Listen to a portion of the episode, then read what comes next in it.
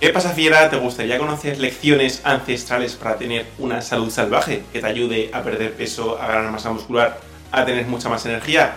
Perfecto, pues en resumen del libro de hoy, el libro de fitness revolucionario, lecciones ancestrales para tener una salud salvaje, te voy a contar todo este tipo de cosas, te voy a contar pues un poco el por qué deberíamos quizá guiarnos por, por la evolución para fijarnos en, en nuestros antepasados y ver cómo, qué estilo de vida llevaban y quizás replicar ciertas cosas en cuanto a alimentación, en cuanto a movimiento, en cuanto a descanso, bueno, un montón de lecciones que podemos extraer simplemente mirando a nuestra historia, simplemente mirando a nuestra evolución y que estoy seguro que te van a, que te van a encantar. Así que vamos a por el resumen del, del, libro de hoy. Antes de nada, te recuerdo como siempre que este libro, bueno, en concreto me lo leí en el, justamente en el evento de Lector Feroz, en la cuarta edición ya que, que hacemos, que es el evento donde enseño a, otras personas, a otras fieras, a tener el superpoder que tengo yo de ser capaces de leerse un libro en menos de una hora, reteniendo más información. Además de leerte el libro en menos de una hora, acabas teniendo un resumen como, como este. Mira, aquí tengo el mapa mental en el que yo luego me guío para ayudarme. Pues en una hora me leí el libro, más, más, extraje, más extraje este plazo de, de resumen. Que vamos, que me podría quedar hablando mucho tiempo, voy a tratar de resumírtelo en el menor tiempo posible. Si te gustaría tener este superpoder, porque te gusta en general aprender, eh, formarte como persona, crecer a nivel profesional, personal, o si eres una persona que eres un estudiante, que estás preparando unas oposiciones, pues te vendría, estoy seguro que te va a encantar este evento. Es un evento intensivo de dos días y medio de fin de semana, donde aprendes estabilidad.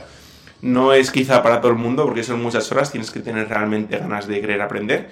Pero si ves que te interesa, te dejaré abajo en la descripción más información. Rellena el formulario que, que te encontrarás en la página. Si tienes cualquier tipo de dudas, ya me pondré en contacto contigo y, veremos si te, puede, si te puede ayudar. Así que ahora sí, sin más, comenzamos. Perfecto, fiera. Pues vamos a por el resumen de, del libro de hoy, el de Marcos Vázquez, de Fitness Revolucionario, que si no lo conoces, pues te recomiendo muchísimo toda su información, yo he aprendido mucho, mucho de él. En el canal tienes también el resumen de su libro Invicto, que nos habla sobre, sobre la filosofía del estoicismo, que te recomiendo también muchísimo ese resumen. Pero bueno, en el libro de hoy vamos a, vamos allá. Recuerda también que subo los resúmenes tanto al canal de YouTube como en formato podcast, por si lo prefieres escuchar en tu plataforma de podcast, Spotify, eh, iBox, en la que, la que sea, ¿de acuerdo? Para que lo tengas en cuenta. Pues vamos con el, con el libro. Empieza, empieza contándonos un poco la importancia de, pues bueno, de, tratar de tener diferentes estresores en nuestra, en nuestra vida, que muchas veces vemos como el estrés como algo negativo y realmente no tiene por qué ser así. Nos habla del concepto de la hormesis, ¿vale? Y básicamente nos dice que un estrés muy pequeño no tiene ningún tipo quizá de repercusión en nosotros es insuficiente eh, y un estrés quizá excesivo pues podría ser eh, perjudicial ¿no? y podría pues eso hacer que nos enfermemos, hacer que nos lesionemos, etc. Entonces nos dice aquí tratar de encontrar una dosis hormética, es decir, una dosis en la que estresamos el cuerpo, pero luego es capaz de, recuperarse y saca beneficio de, de esta, de esta de esta dosis de estrés, que esto hace luego que, que seamos, seamos personas fuertes, que no seamos personas débiles y que pues disminuyamos el riesgo de, pues, de caer enfermos, de un montón de cosas, gracias a este entrenamiento, por así decirlo, que le hemos dado a, a nuestro cuerpo. Y nos pone un ejemplo del ayuno intermitente, que más adelante en el libro nos habla de él, pero nos pone un ejemplo, ¿no? Como quizá un ayuno prolongado, muy prolongado, podría ser perjudicial, pero en cambio un ayuno breve, que breve para las personas eh, le llama breve entre 16 y 48 horas sin comer, para que te hagas una idea, es decir, eso sea un ayuno breve, para que no pienses que, te quedas un día sin comer, eso no es un ayuno prolongado, ¿vale? Ni un ayuno breve, entre 16 y 48 sería breve y ahí es donde podría tener pues esos beneficios para el cuerpo a nivel de, regeneración, bueno, un montón de beneficios que tiene el tema del ayuno. Sea un ejemplo para que veas un poco el, el, concepto de pues, estresar el cuerpo, ¿no? Lo mismo ocurriría con el entrenamiento. El entrenamiento no es más que un estresor para, un estresor para el cuerpo, pero es un estresor positivo, porque lo controlamos y gracias a ese estrés poco a poco vamos mejorando y poco a poco vamos haciendo el cuerpo más fuerte.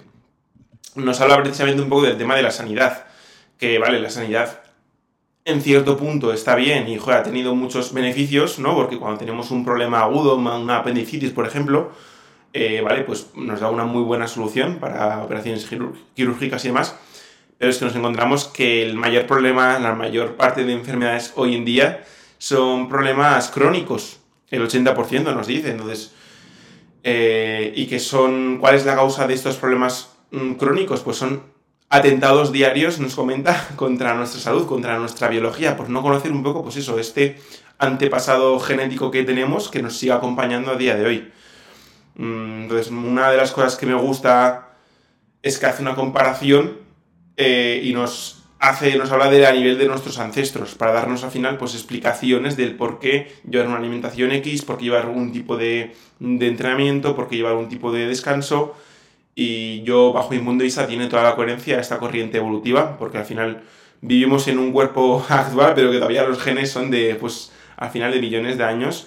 Hemos llevado una alimentación X durante miles y miles y miles, de años, es decir, donde la mayor parte de ese día, ¿no? Haciendo la, la comparación, y los últimos seis minutos del día hemos cambiado un poco la alimentación, porque hemos pasado a ser agricultores y ganadores. Entonces, de ahí un poco luego la explicación de por qué llevar un tipo de alimentación, por qué llevar otra, etcétera.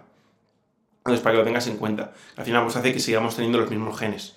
Otro ejemplo, a nivel de, de, la, de, la, de la leche, de la agricultura, pues aparece hace 7.000 años, de la, de la, ganadería, perdón, aparece hace 7.000 años en ciertas montañas de, de, Europa. Entonces, a partir de ahí, ciertas tribus, ciertas personas, ciertos grupos, pues empezaron a, gracias a una mutación genética, a producir lactasa, a seguir produciendo lactasa, que la lactasa generalmente la producimos solamente durante los primeros eh, meses, años de vida, pues para poder asimilar la, leche materna y luego se deja de producir esa lactasa que hace que no toleremos la lactosa, ¿vale? Entonces nos dice que, joder, que es algo más o menos novedoso, entonces es normal que muchas personas no, no toleren bien los lácteos a partir de ciertos años de vida porque igual su cuerpo deja de segregar eh, y producir lactasa. Entonces, bueno, un poco esta explicación biológica y, evolutiva del por qué, ¿no? Eh, Vale. Luego también nos hace la misma comparativa con, la revolución industrial, que joder, pues desde el origen del Homo sapiens y el origen de. Si ya el origen de la agricultura era una pequeña, un pequeño punto desde que el origen del Homo sapiens, pues la revolución industrial es también. es ridículo en nuestra línea temporal de evolución, que aparece en el siglo XVIII en Inglaterra las primeras las primeras fábricas. Entonces, bueno, pues eso llevó a cambiar, a producir unos cambios en la alimentación que el ser humano pues no está adaptado, ¿no? Y que al final pues eso tiene unas consecuencias a nivel de, salud, de cómo nos, cómo nos afecta, ¿no? Entonces, bueno, eh, nos dice que las últimas décadas las principales causas de muerte han variado un montón, que antes pues quizá eran tema de deficiencias eh, de nutrientes, de infecciones y cosa que ya, pues gracias a eso, a la evolución, al progreso pues, de la medicina, pues ya, ya por suerte no tenemos esos problemas, pero que tenemos otros muchos problemas y que surgen pues, problemas como pues, enfermedades coronarias, eh, diabetes, hipertensión, bueno, un montón de problemas asociados a, a nuestro estilo de vida y a, a, los hábitos, que como decía antes, pues van atentando la biología del, del ser humano, porque ante unos mismos genes hemos modificado completamente el contexto que, lo, que nos rodea. Entonces al final pues tiene unas consecuencias. Dice, para que veas un poco, un poco la mala evolución que estamos teniendo, que en el propio España eh, la alimentación de ultraprocesados en 1990 eh, nos aportaba un 10% de las calorías de nuestra dieta y a día de hoy pues más o menos nos aporta un 30% de las calorías de nuestra dieta. Eh, que viene a través de los ultraprocesados, alimentos que son ricos en grasas de mala calidad, azúcares, etc. Y eso pues obviamente pues tiene una repercusión, ¿no? Habrá personas, además, pues bueno, como las que quizás estéis escuchando este, este episodio, que encima tenéis cierta, cierta preocupación, ¿no? Por vuestra salud, que ya soléis tratar de cuidaros y vais un buen estilo de alimentación, que ya no sea un 30% el porcentaje, sea menor. Entonces imagínate, para que sea un 30%, eso significa que hay personas que que, tienen más de un 30% de su alimentación proveniente de, los ultraprocesados. Nos habla también del tema del balance energético, ¿no? En plan, ¿vale? ¿El balance energético funciona o cómo va la cosa? Y nos dice que, que comete muchos errores simplistas y que es también el porqué, que siempre lo digo yo. Yo he escrito un libro que es El mito de adelgazar, que algún día os traeré el resumen del libro, no os preocupéis, también de mi propio libro. Y, y la principal función de ese libro es explicar un poco eso, ¿no? El juez que el mismo problema que dice él del balance energético es que hay un problema muy grande cuando se quiere perder peso, que es que 9 de cada 10 personas que pierden peso lo acaban recuperando, el 90% de personas fracasan. ¿Y eso por qué es? no Pues eso por la... Por, dice que él, que es porque es un error simplista. En el mito de adelgazar, pues es un libro que va enfocado en precisamente esto, ¿no? ¿Por qué, por qué ocurre eso, no? Y qué es lo que deberíamos hacer para convertirnos en ese uno de cada 10 que es capaz de, de, de mantener el peso de mantener el peso perdido, ¿no? Y seguir progresando. Eh, nos dice que las recomendaciones tradicionales, pues bueno, em, nos llevamos, se han producido muchos mitos pensando que pues, producían enfermedades coronarias debido a las grasas, debido al azúcar, bueno, y al final pues no se nos hemos fijado en qué alimentación hemos llevado durante miles de años, ¿no? Nos dice que las mejores recomendaciones de alimentación son llevar eso, esa propia alimentación tradicional que hemos llevado siempre, que es ya la que se encarga de regular esas sensaciones de hambre, saciedad y demás. Nos da 10 consejos prácticos, 10 pasos en cuanto a cómo debería ser nuestra alimentación. Lo mismo nos dará luego cuanto al movimiento y en cuanto al descanso, así que vamos a ir primero con los de alimentación. Nos dice que, que disminuyamos el consumo de comida industrial, que sería el primer, el primer gran consejo, que es disminuir el consumo de ultraprocesados. Bueno, eh, se explaya en cada uno de los puntos Mm, te va a contar pequeños detalles o, o, voy a pasar bastante por encima porque si no aquí yo puedo pegar lo que te he dicho antes, una hora y media, dos horas hablando de esto, que además es un tema que controlo mucho, o sea que no es la, la idea. Pero bueno, disminuir el consumo de alimentos ultraprocesados, ¿vale? Eh, limitar el consumo de cereales y, y, harinas. Un poco también por, por esa explicación, ¿no? Que decía, vale, hemos... que es que hemos pasado a ser... Eh, agricultores y ganaderos los últimos seis minutos de ese día, ¿no? En comparación con, el género Homo. Entonces, hasta entonces hemos sido cazadores recolectores, no consumíamos tantas harinas, no consumíamos tantos cereales porque no estaba en, el tipo de alimentación que hemos llevado siempre. Entonces es un poco la explicación de por qué quizá hay personas que tienen ciertas intolerancias, etc. O que simplemente que no tenemos abusar de este tipo de alimentos, ¿no? Nos dice en cambio que aumentemos el consumo de frutas y verduras, que se debería basar un poco de ahí, también por su explicación.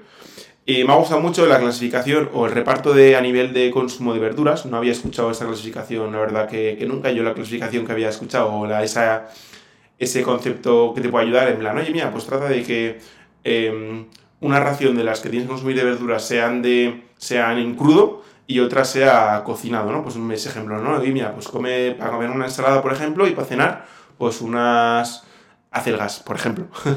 y me gusta que hace como tres repartos, ¿no? Dice que un tercio de la verdura debería ser proveniente de hojas verdes, pues lechugas, espinacas, canónigos, etcétera, acelgas. Otro tercio de crucíferos, mm, rollo brócoli, coliflor, ajo, puerro. Y otro tercio multicolor, pues te habla de la remolacha, de la berenjena, de la zanahoria, con la idea de que al final pues consigas extraer el mayor número de nutrientes y te pues, saques estos beneficios de, pues de un consumo repartido, ¿no? De, verduras. Entonces, bueno, ese sería un punto. El cuarto punto es que ingieras proteínas y grasas de, calidad, ¿vale? Nos habla un poco de alimentos que serían realmente, pues, multi, multivitamínicos, ¿no? Y serían mejor la pastilla, la mejor pastilla multivitamínica, como por ejemplo órganos, como el hígado, eh, pues caldo de, de huesos, etcétera, que nos aportan muchos nutrientes y que, nos puede venir muy bien. Em, vale, el quinto consejo sería alimenta tu intestino, es decir, nos habla aquí del tema de la, microbiota, que uno de los problemas que solemos tener a día de hoy es la permeabilidad intestinal. Nos dice en parte qué cosas hacen que surjan este problema. Nos dice que los primeros meses de vida son cruciales, que si se nace mientras, mediante cesárea, pues es peor en cuanto a la microbiota del, del niño. Y también algo que ayuda a tener una mejor microbiota del niño es eh, darle de. no darle biberón, darle mamar mediante la, mediante la mama de la mujer, ¿vale? Porque de aquí ya va, cogiendo ciertos microorganismos que configuran la microbiota de ese niño o esa niña para el resto de, su vida. Entonces es importante. Eh, otras cosas que también hay que tener en cuenta, no solamente eso, y que configurar nuestra microbiota, es el tema de la comida industrial, o sea, llevar una buena alimentación es fundamental, o sea, que deja de comer mierda. Mm, exceso de medicamentos pues también fastidia nuestra microbiota. El estrés la fastidia también. Y un exceso de higiene, que muchas veces pues tenemos esa, ¿no? esos, esos esos... Hay que, que estar todo muy limpio y más, más tranquilidad, que no, que no es necesario que esté todo muy limpio. Y es más que, pues eso, que ciertos microorganismos, como veíamos antes, ¿no? Ciertos, una dosis hormética de un estresor, en este caso, pues eso, un poco de suciedad, pues te puede ayudar a, a tener una microbiota más, más fuerte. Y la microbiota está súper relacionada con, con enfermedades, con la salud, etc. Nos habla también, pues aquí también, que podemos ayudarnos de prebióticos eh, y probióticos. Los probióticos serían, los prebióticos serían alimentos a la microbiota, es decir, alimentos a ya los bichitos que tenemos, pues para que estén mejor.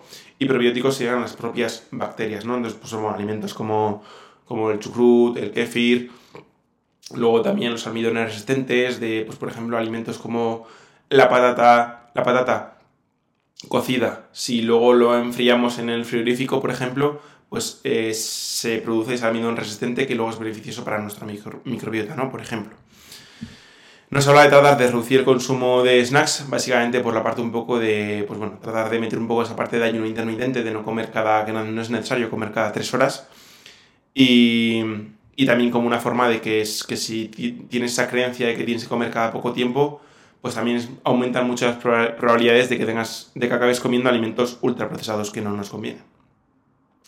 Nos dice de realizar de vez en cuando algún ayuno intermitente, que hay muchos tipos de ayunos, que uno muy sencillo simplemente es, oye, pues dejar de, de, desayunar, entonces ya estás alargando la ventana de, de, ayuno, ¿no? Y que de vez en cuando pues puedes hacer algún ayuno un poco más largo, etc. Nos habla que el ayuno que más le gusta a él es el ayuno cazador. Yo es también el ayuno que, que utilizo o que, que muchas veces generalmente hago, me dice que le ha puesto él el nombre de ayuno de, de, cazador y que básicamente viene de que, de que el día que por lo que sea en su agenda no corresponde, no, no corresponde comer, porque está liado con diferentes cosas, pues oye, ese día pues se queda sin comer o se queda sin desayunar, entonces no pasa absolutamente nada y es como una manera de meter el ayuno, ¿vale? Que tiene beneficios a nivel de salud.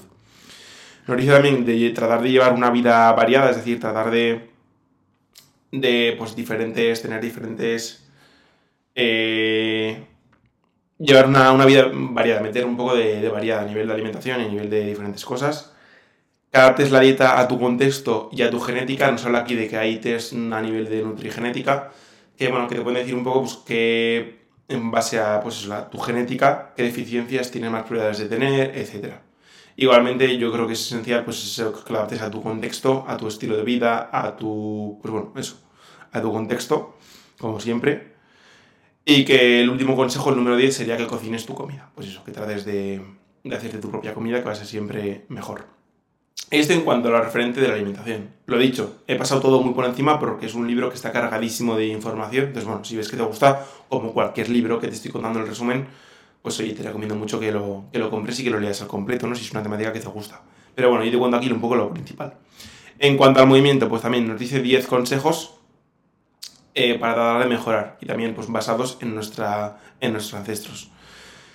Eh, nos dice que combinemos ya no solamente ejercicio, pero que también simplemente movimiento, movernos. Es decir, tratar de ser activos durante el día a día. Esto, pues si no lo conoces, es el concepto de, de NEAT, ¿no? Del gasto calórico proveniente de que no proviene del ejercicio, del deporte como tal, de tu entrenamiento, sino que tú vas andando a los sitios y eso también es importante y también cuenta. Nos habla un poco aquí también de la salud de la, de la vista, de la regla 20-20-20, es decir, que cada 20 minutos eh, mires durante 20 segundos a una distancia de 20 metros. Es decir, que si estás trabajando en ordenador, pues trates de acordarte, oye, mira, pues tienes una ventana ahí, tienes unas montañas o lo que sea, da igual, mira por la ventana y trata de alejar un poco el enfoque, ¿no? Por ejemplo, eh, ¿Qué más nos dice? Nos dice que primero nos movamos bien y luego nos movamos mucho, sería consejo número dos, pues tratar de aprender a hacer bien la técnica de ejercicios y bueno, ganar movilidad, trabajar toda esa parte. Em, trabajar por el consejo número 3 sería trabajar por movimientos y no tanto por músculos, es decir, que típico entrenamiento de ah, hoy toca pecho, hoy toca bíceps, hoy toca hombro. No, pues oye, mía, hoy toca eh, empujes, hoy toca tracciones, hoy toca, mm, pues eso, empujes verticales, horizontales y tracciones, por ejemplo, ¿no? Eh, el consejo número 4 es que primero controles tu cuerpo y que luego ya vayas a objetos externos por lo mismo, que primero quizá hagas algún cuerpo más rollo de calistenia, de flexiones, sentadillas, zancadas, bueno, con tu propio peso corporal y una vez que sabes hacer, una buena sentadilla profunda y que no te vas a caer, pues ya puedes coger quizá algo más de, peso. Pero que, empecemos un poco la casa por, por los cimientos, por así decirlo, y no la casa por el tejado. Eh, que trates de ser más generalista y no especialista, que metas variedad en tus movimientos, en tus ejercicios, es decir, que trates de trabajar la fuerza, la velocidad, la potencia, la resistencia, la movilidad, que trabajes todo, ¿no? Que nos dice, vale, pues si quiero competir, vale, pues si quieres competir, se ha visto que las personas que menos lesiones tienen a nivel competitivo y que mejor rendimiento suelen tener son personas que en su infancia tocaron diferentes tipos de, de movimientos, de ejercicios, que no se especializaron desde el día 1 en tenis, por ejemplo, ¿no? Pues también hicieron otro tipo de, deportes. Entonces es importante que trates de meter variedad a tus entrenamientos. El consejo número 6 es que levantes pesado y que corras al máximo, es decir, que de vez en cuando metas algún entrenamiento de, pues oye, que te lleve un poco al límite y que también en cuanto a carrera, pues que, puedas meter algún tipo de sprint, algún tipo de, de, hit, de entrenamiento tipo hit. Nos habla también un poco del entrenamiento de los abdominales, pues como debería ser, diferentes planos de movimiento, etcétera el consejo número 8 es que combines programación con, ale, ale, eh, con una parte más aleatoria, ¿vale? Es decir, que, no todo sea programación y que me das quizá aquí esta parte de, juego. Nos dice que entrenes menos, pero que juegues más. Al final también es esa parte importante de, de divertirte, de pasártelo bien. Entonces, bueno. Y el consejo número 10 es que te muevas con el estómago vacío. Pues bueno, aquí nos vuelve a hablar un poco de, desayuno intermitente o de, vez en cuando meter algún entrenamiento sin glucógenos, en ayunas, etc. También por algún beneficio que, tiene y sobre todo también por, por eso, por hacernos un poco eh, antifrágiles, es decir, por joder, no darle siempre. Antes no, no salían a cazar siempre con el estómago lleno, ¿no? Pues joder, pues cuando salían a cazar es porque muchas veces tenían hambre, igual salían a la mañana y habían cazado y comían, o igual no, igual no habían cazado nada, no habían recolectado casi nada y les tocaba volver a salir a la tarde. Y otra vez con el estómago medio, medio vacío. Pues bueno, te dice que metas un poco variedad de, en tu entrenamiento y demás. O sea que básicamente, que tengas menos inconvenientes, que muchas veces pues, se le da muchísima importancia, esto ya es opinión así personal, ¿no? Es como que le damos muchísima importancia, hay grandes mitos durante mucho tiempo, es como, ah, es que tienes que comer cada no sé cuánto, ah, es que tienes que entrenar con el estómago tal, ah, es que tienes que, el preentreno mejor es un poco de hidrato, no sé qué, es como, a ver, ¿qué me estás contando? Eso antes no existía, ¿no? Entonces como que nuestro cuerpo está súper mega adaptado y no pasa absolutamente nada y es más, es beneficioso que, joder, que le sigas recordando que tu cuerpo no es débil, que, joder, que puede aguantar y puede ir a entrenar un día con el estómago vacío, sin haber comido prácticamente del día anterior, pues, ¿vale? Pues no te vas a, a morir. Quizá no es lo más óptimo a nivel de rendimiento, pero a nivel de salud y a nivel de, de, de lo que tu cuerpo es capaz de aguantar, pues no tengas inconvenientes, ¿vale? Entonces, como siempre, a ver, ten cierto cuidado si tienes algún tipo de patología o, o siempre sentido común a nivel de cómo te sientes y demás, pero con ese sentido común que, oye, que, que pruebes, ¿no? Y que no tengas tanto, tanto miedo. al final, pues si no, nos somos frágiles, ¿no? Como dice Nassim Nikolaj Taleb en su libro de Antifrágil. Y por último, la última parte del libro nos habla del descanso, nos habla del sueño eh, en el que aquí pues también nos da 10 consejos. Tratar de exponerse a luz solar durante el día. Tratar de reducir la exposición, el consejo número 2, la exposición de pantallas durante la noche. El consejo número 3 también es que enfríes tu cuerpo durante la noche. Nos dice que la temperatura más o menos idónea de, las habitaciones debería ser entre 18 y 21 grados. Que te muevas durante el día. El, quinto consejo es que crees un santuario de sueño. Es decir, que trates de tener un lugar apropiado y que no trates de no mezclar eh, lugar de trabajo con lugar de descanso, etc. El sexto es que tengas un horario a nivel de, de comidas un poco estable y que, por ejemplo, también a nivel de la cena, pues que trates de no cenar justo antes de irte a dormir porque dificulta un poco el, descanso. Eh, que controles, el séptimo es que controles el estrés y que pases más contacto con la naturaleza. El octavo es, bueno, te dice la opción de que puedas utilizar diferentes suplementos que pueden llegar a ayudarte como complemento del resto de cosas que ya supuestamente haces bien. Rollo, nos habla de infusiones, nos habla del magnesio, de la vitamina D, de la glicina, del elitriptófano, 5-HT, HTP, de la melatonina, etcétera, ¿no? Algo muy importante es que escuches tu cuerpo porque nos habla de diferentes tipos de cronotipos que puede haber. Entonces, unas, una cosa son recomendaciones generales, que son estas en cuanto a horarios en los que deberías pues, acostarte y demás, pero que al final cada uno siempre es individual, como siempre, entonces escúchate. Y por último nos habla de que tengas un ritual nocturno pues que te ayude un poco a, a tener ese mejor descanso. Y ya para terminar el libro, pues nos habla de algún cierto otro hábito que también puede tener, joder, son importantes, que trates de tener más vida social y menos vida virtual, es decir, que al final reduzca la exposición tema de, de redes sociales, que muchas veces no nos ayuda, y que trates de pasar más tiempo de verdad con personas. Nos habla de que te ensucies de, de vez en cuando, que de vez en cuando te expongas un poco al frío, que te expongas igualmente al calor, la sauna, los beneficios que tiene, la, la exposición al frío, eh, más contacto con la tierra, con la naturaleza y en general, pues eso, tener más conexión con, con nosotros. Así que nada, fiera, eh, un resumen yo creo bastante pues, completo, dentro de, que, dentro de que me dejo muchas cosas, pues es que es muy extenso.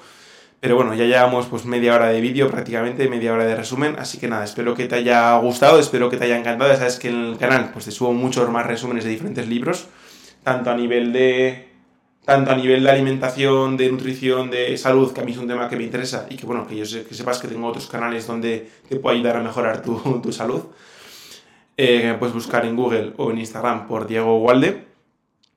Y, y otros libros de resúmenes, pues que a mí al final pues, me interesan como emprendedor, pues de comunicación, de marketing, de, de empresa, de emprendimiento, de, de, psicología, pues bueno, diferentes temas que a mí me gustan y que me ayudan en mi día a día, pues te los traigo aquí para que también te pueda servir a ti. Así que nada más te animo a suscribirte, a unirte al, al canal de podcast y a que, oye, que me ayudes en este inicio de, de podcast de, de canal eh, compartiendo con tus amigos, con, quien, con la persona a la que pienses que le pueden ayudar estos resúmenes, pues que se lo mandes, pues para que poco a poco vaya creciendo la manada de fieras. Así que nada más, fiera. Nos vemos en próximos resúmenes de libros. Recuerda que la información, que en la descripción te dejo la información sobre, sobre mm, lector feroz en tres días, ¿vale? Para que aprendas a leerte libros en menos de una hora. Así que nada más, te mando un rugido, tanto yo como aquí la pequeña Nala, te mandamos un rugido muy fuerte. Hasta luego.